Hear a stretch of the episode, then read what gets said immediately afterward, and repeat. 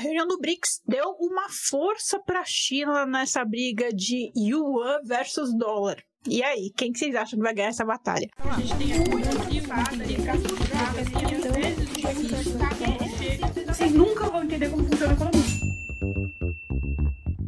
Sejam todos muito bem-vindos a mais um Econolívio, seu podcast diário sobre economia, notícias, atualidades e muito mais. Se você é novo por aqui, meu nome é Olivia Carneiro, eu sou uma economista formada pela USP, mestre pela Universidade de Chicago, e eu venho aqui todo santo dia, ou quase todo santo dia, é, compartilhar tudo que eu aprendi com os ganhadores de Nobel através da leitura do noticiário do Brasil e do mundo, porque é, tudo que eu aprendi com os ganhadores de Nobel no meu mestrado, eu sou especialista em política pública, eu sou economista, né, especialista em política pública, com foco assim em desenvolvimento, resolução de conflitos, conflito, redução de pobreza. Então, o noticiário brasileiro é um prato cheião para minha área de especialidade e eu sempre tenho alguns insights de coisas muito legais que eu aprendi nas oportunidades maravilhosas que eu tive na minha vida, na minha formação. E eu amo compartilhar tudo que eu aprendi. Eu acho que conhecimento é para ser compartilhado e eu tô aqui para isso. Bom, antes da gente entrar nos pormenores aí, pormenores, tá certo? Promenores, eu falo muito errado, viu? Para quem é novo por aqui vai descobrir que eu falo todas as expressões, eu, falo, eu pareço Chaves, falo tudo errado. Mas enfim, é, a gente antes da gente entrar nos problemas, tem alguns recadinhos, alguns recadinhos para dar para vocês. Primeiramente, estive um pouco sumida, tô um pouco avoada, sim, porque estou com problemas pessoais. Eu estive muito desanimada, não gosto de vir aqui muito desanimada. Tem gente que percebe, me mandaram muita mensagem falando: Olivia, percebi que estava muito triste no último episódio, blá blá blá, falando rápido, querendo terminar logo, o que, que aconteceu? E aí, eu não vou contar o que tá acontecendo, mas eu tô com uma questão pessoal. E isso, enfim, né? Vocês viram, meu olho deu uma estourada, fiquei com o olho vermelhão, tô com uma, umas questões pessoais aí resolvendo e eu não gosto de vir aqui desanimada. Então, às vezes eu não venho mesmo, porque entre vir aqui desanimada e não vir, eu prefiro não vir. É, e além de tudo, tem uma questão de custo também, que eu tô buscando reduzir o custo do podcast, porque como vocês, enfim, não sei se vocês sabem, mas alguns de vocês já sabem, esse podcast é independente, embora seja muito grande, a gente bateu a marca aí dos 100 mil, ele é independente, então ele sai do meu bolso. Isso me dá uma autonomia para falar sobre tudo que eu gosto, tudo que eu quero, do jeito que eu quero, porque eu não tenho que responder ninguém, né? Não tenho que responder nenhum patrocinador e tal, mas tem o seu ponto negativo, que é um custo elevado. Fazer podcast é caro, minha gente. É caro pra caramba fazer podcast, editar podcast, enfim. É muito trabalhoso. E aí que eu né, tá, tá difícil, tá difícil fazer sem patrocínio. E aí, uma das coisas que eu, que eu reduzi aí um pouquinho a frequência é para reduzir custo mesmo, porque a vida não tá fácil. Por isso, por isso, eu sei que muitos de vocês gostam, não é à toa que a gente bateu aí a marca dos 100 mil, né? E vocês me mandam muito pix de apoio para eu continuar com esse projeto, então eu criei uma coisa chamada Clube Econolívia. No Clube Econolívia, você pode apoiar financeiramente que esse projeto sobreviva sem patrocínio. Nossa, meu sonho, velho, meu sonho é que esse esse projeto, vocês ajudem a financiar esse projeto, assim, que eu não dependa nunca de patrocínio, sabe? Meu sonho, mas enfim, é difícil. então eu criei o Clube Econolívia para estimular que vocês contribuam financeiramente. Eu sei que vocês, muitos de vocês já receberam muitos, muitas centenas de Pix, às vezes Pix de um centavo, sim, às vezes Pix de um centavo, mas já recebi muita, muita contribuição de vocês. Enfim, criei o Clube Econolívia para retribuir, né, quem apoia financeiramente esse projeto. O que, que o Clube Econolívia oferece. Ele oferece o Boletim Sensata, que é um boletim de notícias top demais, que já teve mais de 10 mil assinantes, que eu também fazia gratuitamente, mas agora eu faço ele apenas através de quem faz parte do clube Econolívia, para dar um agrado, né, para quem apoia financeiramente esse projeto deste podcast. O Boletim Sensata é um boletim de notícias muito legal, porque o que, que, eu faço? Eu tenho um hábito, né, se vocês me escutam frequentemente, vocês sabem que eu, eu leio jornal desde muito criança. Desde muito criança, não, desde muito nova, vai, desde adolescente. Meu pai me obrigava a ler jornal e tal, e é uma das coisas que eu mais gosto de fazer, porque enfim, você aprende muito, você, você, tem, você cria um repertório muito grande. E eu leio muitos jornais. Eu leio jornal de direita, eu leio jornal de esquerda, eu leio opinião de todo mundo. É assim que eu construí basicamente um repertório vasto, repertório de informações, às vezes inúteis, mas muitas vezes muito úteis. Pois bem, e aí no Boletim Sensato, o que, que eu faço? Eu pego as principais notícias, seleciono e coloco para vocês qual é a visão, as visões, né, os lados que estão sendo expostos sobre determinados assuntos. Então, por exemplo, teve o caso das eleições, né, as primárias na Argentina, que teve o Milley, o candidato de, de, que se diz, né, de extrema direita, que ganhou as prévias e surpreendeu a expectativa de muita gente. Pois bem, e aí que eu fiz? Eu peguei lá e fiz um recorte de, do que cada jornal estava falando sobre, sobre essa hum, primária, né? Então eu coloquei lá que a Gazeta do Povo, que é um jornal notoriamente conhecido por ser de direita, eles se posicionam mais à direita, comemorando. Eu coloquei ali o tom, né? A visão deles é, tá um tom otimista, o, o ponto que eles colocaram lá é tipo, meu, que, que legal que o Milley ganhou é, as primárias na Argentina e fizeram leitura deles lá. Também coloquei da Folha de São Paulo, que aí já colocou uma visão um pouco mais pessimista. A Folha tem, tem uma tendência a se posicionar mais à esquerda mesmo. Enfim, o Estadão e o Valor também. Eu coloquei as visões que estão mais neutras para pessimistas em relação a esse assunto específico. Ou seja, eu seleciono as principais notícias e coloco visões diferentes das principais notícias, além de colocar algumas notícias outras que eu acho interessante, eu acho legal vocês saberem. Então, a meta é geralmente pegar umas 10 notícias por dia, as mais importantes, às vezes tem mais, às vezes tem menos, enfim. Compartilho com vocês no Clube Econolívia agora o boletim sensata por e-mail, por WhatsApp e na plataforma também. Além disso, vocês me pedem muito referências. Nossa, como vocês me pedem referências, gente, eu acho que eu recebo umas. Metade das mensagens que eu recebo por dia é pedindo recomendação. Olivia, que livro você recomenda? Que artigo que você sabe sobre esse assunto? Eu quero aprender mais sobre tal coisa, eu quero aprender mais sobre tal coisa. Pois bem, eu até tenho um amplo repertório, mas eu não tenho tudo anotado. Pois bem, estou anotando tudo aos poucos e colocando lá no Clube Econolívia. Então tem bastante referência, tem as referências dos artigos que eu mencionei nos últimos podcasts, né? Então, o artigo sobre a questão do sucesso. Lembra que eu falei da sequência do sucesso? Que o jovem que segue esses três passos, 97% dos jovens que pobres que seguem esses três passos saem da pobreza, etc e tal. Eu coloquei todos os artigos e tem artigo abessa sobre esse assunto no repertório ali de artigos e referências do Clube Econolívia. Também coloquei vários artigos sobre a, o comércio de órgãos, né? A proposta do ganhador de Nobel sobre o comércio de órgãos e algumas outras perspectivas. Inclusive, para quem tem muitos questionamentos, ah, mas e,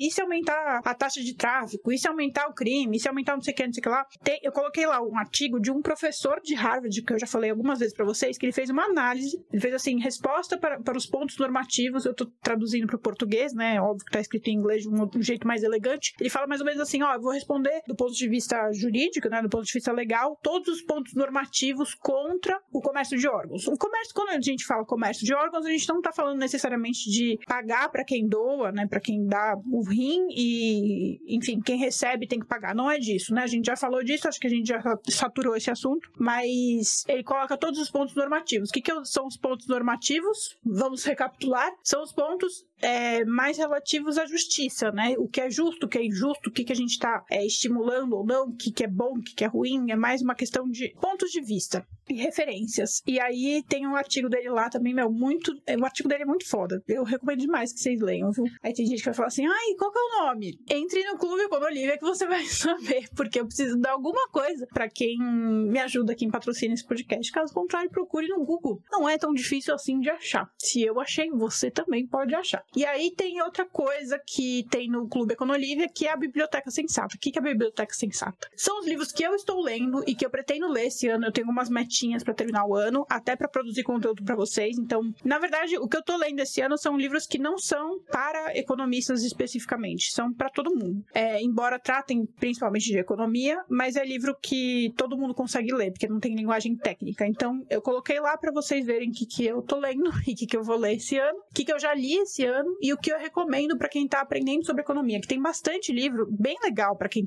para quem quer começar a entender economia sem, sem ter que fazer gráfico, essas coisas. Então coloquei ali algumas recomendações e também livro de finanças. Pois bem, coloquei muitas recomendações, muitas recomendações. Tem séries também e filmes, ou seja, é um grande clube de conteúdo intelectual e, enfim, para você ficar aí com o seu repertório de nível de ganhador de Nobel ou, enfim, nível de quem está aí na elite intelectual. Esse que é o objetivo, premiar quem financia esse projeto, que no caso são os meus próprios ouvintes, com isso. Nossa, como eu falei demais sobre isso, né? Até me empolguei. Pois bem, gente, olha só. A gente começou o podcast falando sobre a batalha do dólar versus yuan, né? E aí eu relacionei isso com o BRICS, com a reunião do BRICS. A reunião do BRICS, bom, o que, que é BRICS? A gente tem que começar do começo. O BRICS é aquele, lá nos anos 2000, né, os países que estavam emergentes, mais fortes aí, que eram a promessa de ser os países mais ricos deste momento atual, 20 anos depois, formaram um bloco, né? Brasil, Rússia, Índia, China e África do Sul. Esses países fizeram esse bloco aí para fazer alianças e tal. Beleza, o tempo passou,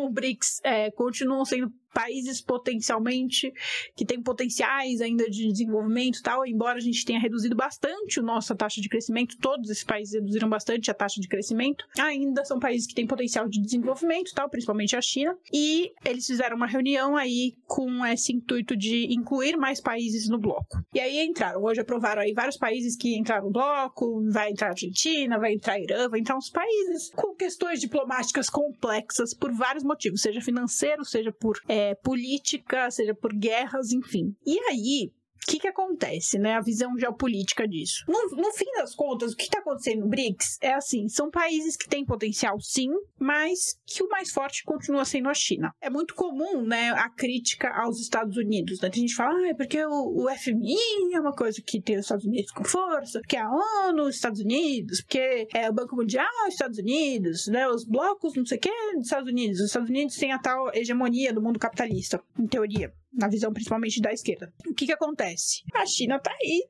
né, consolidando sua hegemonia com outros países, com quem não tá fazendo parte ali do, da aliança, né, hegemônica dos Estados Unidos. E aí, cara, é complicado, né, porque você vai apostar que a China vai triunfar? A China é uma questão bem complexa, né? A gente sempre fala que vai fazer mais episódios sobre isso, porque tem tanta coisa para falar sobre isso que tem bastante coisa pra gente refletir, mas eu não quero chegar em nenhuma conclusão, coloquei ali algumas, algumas notícias para vocês pensarem, porque, por exemplo, a Argentina tá tentando, né, tá negociando dívidas em yuan, porque a China vai dar aquela forcinha pra Argentina pagar as dívidas, mas, ao mesmo tempo, o Haddad, inclusive, falou que vai aceitar a Argentina pagar exportação em yuan, tá uma coisa de doido. Yuan é a moeda da China, caso você não saiba. Pois bem, o que que acontece, né? Que eu quero que vocês reflitam. Eu não quero, eu já falei várias vezes, não quero impor opinião a ninguém. Quero que vocês reflitam sobre os elementos. O que que eu faço, né? Eu trabalho com as informações que eu tenho. Claro que eu tenho opiniões, mas tem coisas que não,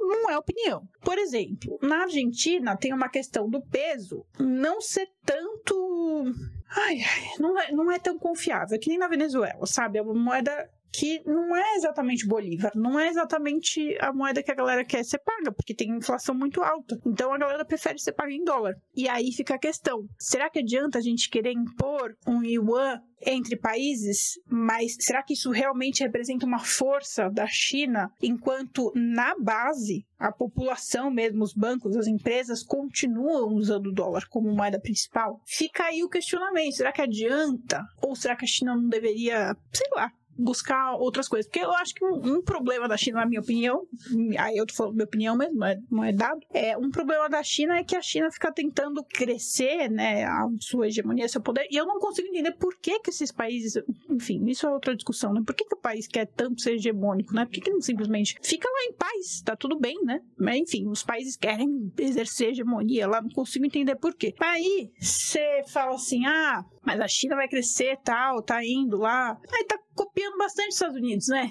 E aí eu fico pensando, mas por quê? A gente sabe que, né, a gente tem crítica aos Estados Unidos, óbvio, a hegemonia americana, tal, forma que os Estados Unidos se impõem. Por que, que a China tem que reproduzir, né? Por que, que não cria um jeito próprio que não repita os erros que a gente viu nos Estados Unidos, né? Mas não, e aí é isso. Ai, Olivia, mas você não, é, você não critica os Estados Unidos? Critico. Eu tô falando justamente isso. A gente critica. Um lado a gente tem que criticar o outro também, pô. É assim, enfim. É muito doido. Enfim, enfim, a gente pode falar mais sobre geopolítica em outro momento, porque esse é um papo muito profundo. Vamos fazer um corte disso daqui, aí vai vir um monte de adolescente falar pra mim que eu não sei o que eu tô falando pra eu escutar o Elias Jabor, pra eu assistir o Elias Jabor. E aí eu vou falar pra vocês, Elias Jabor é meu amigo agora, meus amigos. A gente é best friend tá ligado? Então, assim, vai você aprender com Elia Jabora. Toma essa! Brincadeira! Olha só. É, além disso, eu queria comentar com vocês um outro assunto, aí ser mais Brasil, que é é econômico, né? A gente tem duas pautas aí que estão em discussão forte essa semana. Uma mais por questão política, embora seja uma questão econômica também, e a outra mais por questão econômica, embora também seja uma questão política. A primeira é a aprovação do arcabouço fiscal, finalmente foi aprovado, tal, vai ter sancionamento, tal. Acho que finalmente vai acabar essa novela. O que que acontece? O arcabouço fiscal foi, foi aprovado com alguns votos da direita que bolsonarista, apoiando o projeto de governo Lula. É isso que eu tô tentando falar de uma maneira mais sutil, mas que enfim, eu vou falar de uma maneira mais aberta, porque vou falar de maneira aberta, o que, que vai acontecer? Vai ter patrocinador vai falar, ah, eu ia patrocinar você, mas não vou mais porque você falou do Lula, ou porque você falou do Bolsonaro, enfim. O que eu vou fazer? Eu vou ficar falando que é uma pessoa que não fala? Não dá, né? Enfim, gente, é isso arcabouço fiscal foi aprovado, arcabouço fiscal, o projeto do governo Lula foi aprovado com votos de pessoas de direita bolsonaristas em teoria. Então, isso levanta algumas questões. Primeiro que não é uma grande vitória para o Lula, porque ainda assim teve resistência à aprovação. E foi uma grande negociação infinita, né? A gente está desde o começo do ano discutindo isso. Tudo isso por quê? Tudo isso por uma pirraça, na minha opinião, isso é minha opinião, deixando bem claro, não é uma visão técnica, por pirraça do governo, que que, que aconteceu? Vamos recapitular, né? A Dilma foi impeachmentada, em teoria, por questões orçamentárias, né? Do teto de gastos, etc e tal, das, das diretrizes, enfim, ela deu lá a pedala fiscal, aí ela teve o impeachment, que agora foi cancelado, enfim, o Brasil é uma grande novela. Foi cancelado, não, foi inocentado, não sei o quê, é uma grande loucura. Mas enfim, aconteceu. Ela deixou de ser presidente, aí entrou o Temer. Temer falou assim: eu não vou permitir que essa bagunça aí que aconteceu na Dilma aconteça comigo também. Eu vou fazer o teto de gastos. E aí, o que é o teto de gastos? Era uma regra que não permitia que o governo gastasse muito mais do que ele tinha.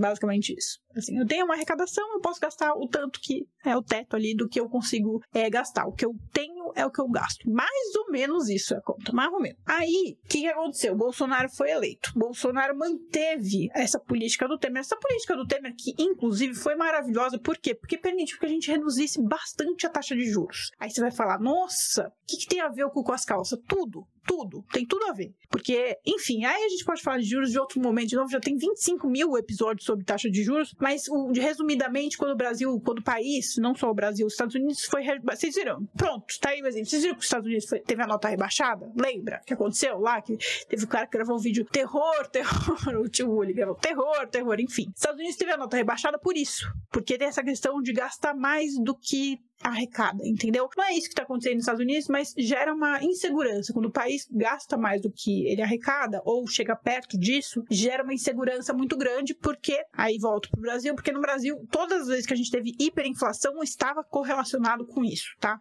Teve, tipo, o governo gastando mais do que devia, e aí desequilibrou totalmente as contas públicas, foi para uma inflação maluca lá de mil por cento, lembra? Eu não lembro, porque eu nem era gente naquela época, mas nem sei se eu era nascida. Acho que não. Tava ali, para nascer já. E aí teve outras vezes que aconteceu também, não foi só no, no Sarney, não, teve antes também. Então, essa questão fiscal de ter teto é muito importante, principalmente por causa da taxa de juros. Principalmente.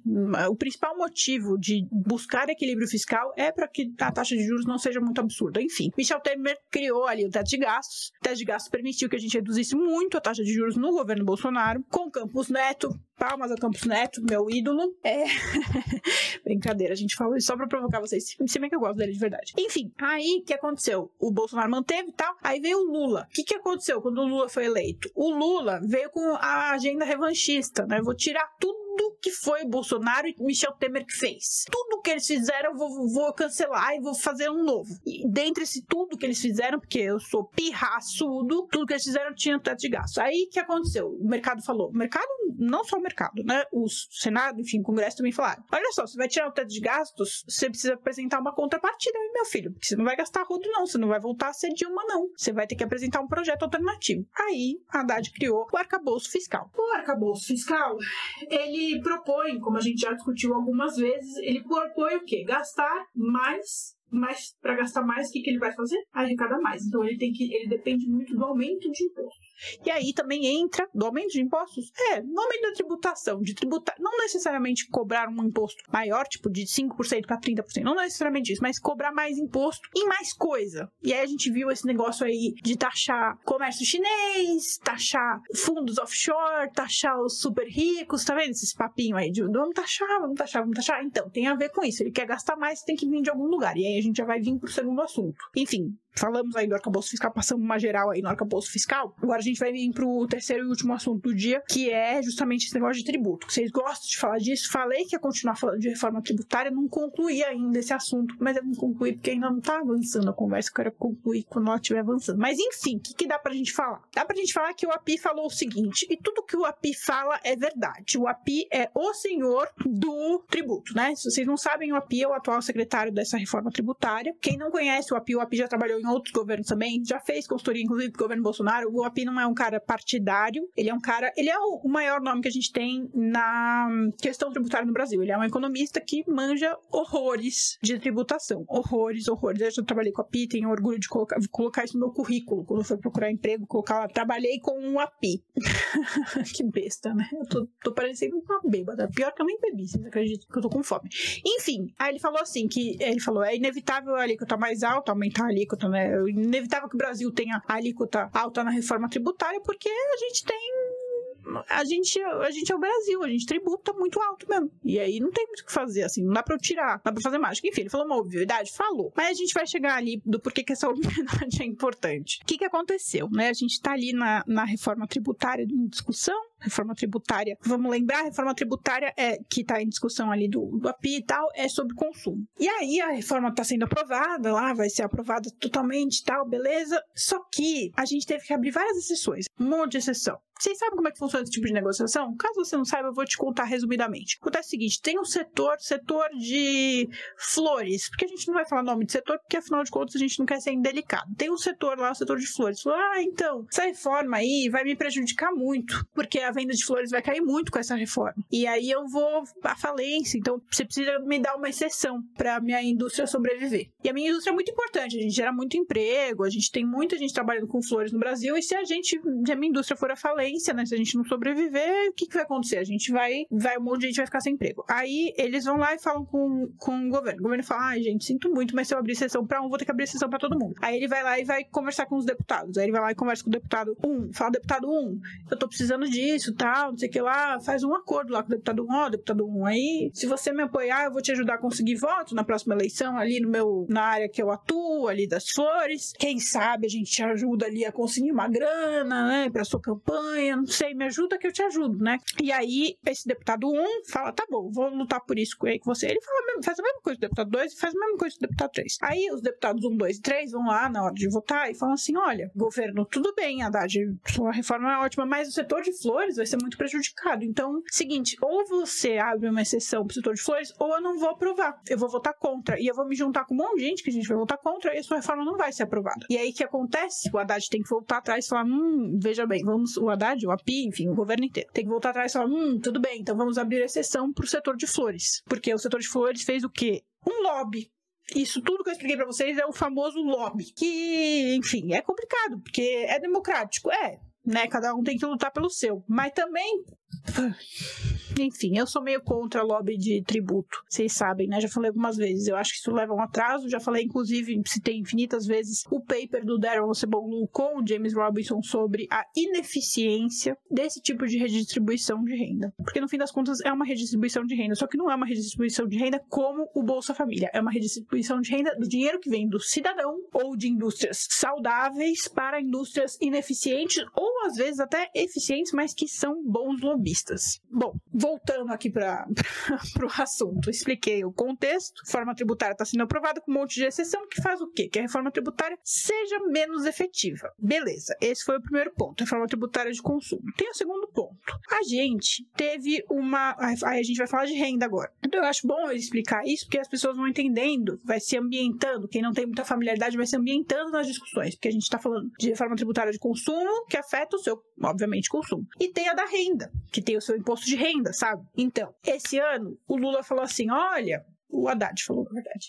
Olha só, a gente vai aumentar a taxa, a faixa de pessoas que são isentas de pagar imposto de renda. E aí eu não lembro qual é a, a, faixa. Eu sei que tem uma faixa lá, eu não sou dessa faixa, então eu não sei. Mas eu sei que tem uma galera ali que ganha menos de algum valor lá, sei lá, ganha menos de 3 mil reais, aí não, tem, não precisa pagar imposto de renda. Finge que é esse o valor, não sei. Se você tiver interessado em saber, pesquise você mesmo. Aí ele falou assim: olha, antes, quando ele, quando ele entrou, era, sei lá, quem ganha menos de 2 mil reais é isento. Aí ele entrou e falou assim: bom, no meu governo, quem ganha menos de 3 mil reais vai ser isento do imposto de renda. Eu acho que isso foi promessa de campanha, se eu não me engano. Por isso que ele teve que fazer rápido. Beleza. Fez a isenção lá. Todo mundo aplaudiu. Vai ter um monte de gente que vai ter isento e tal. A galera ficou feliz, porque de fato isenção de imposto é uma coisa muito boa para quem tem.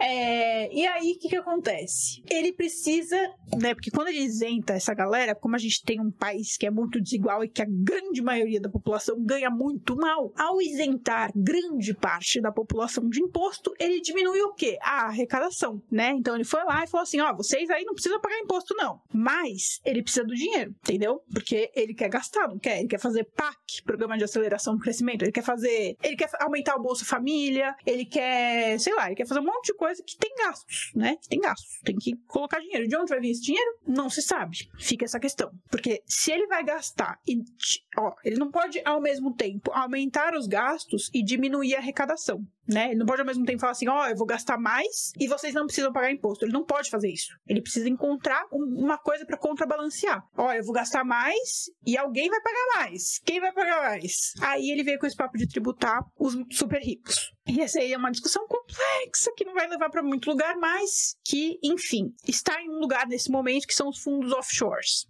E a gente já discutiu o que é fundo offshore, né? Quem tem dinheiro ali num fundo, gente rica tem dinheiro ali no fundo, coloca ali fora do Brasil, coloca ali em outros lugares, faz um, um jeito malabarismo ali para não ser tributado. E aí ele falou assim: ó, quem tiver dinheiro nesse, nesse tipo de coisa que só gente rica tem, vai ser tributado. Porque eu preciso tirar, eu preciso compensar essas pessoas que eu dei isenção de imposto. Eu preciso compensar de alguma forma. E aí, é tão pouca gente, mas é tanto dinheiro que essa pouca gente tem, que um pouquinho de imposto vai compensar. Nem é muito que eu preciso. Só que essa treta é mais complexa. Por quê? Porque tem parlamentar que tem o quê? Fundo offshore. Então ele vai ter que pagar mais imposto. Não só isso, né? Vocês imaginam o poder de, desse povo que tem fundo offshore, né? Eles têm um poder de lobby muito grande. Então tá aí essa discussão aí. O país precisa encontrar um jeito de tributar alguém para compensar quem não vai ser tributado ou seja, precisa encontrar alguém para pagar mais imposto, já que ele vai tirar imposto de alguém, só que ele quer, ele quer tributar, ele quer colocar imposto em quem o quê? Em quem tem poder. Porque dinheiro é o quê? Dinheiro é poder, né, minha gente? É isso. Acho que eu falei muito já, né?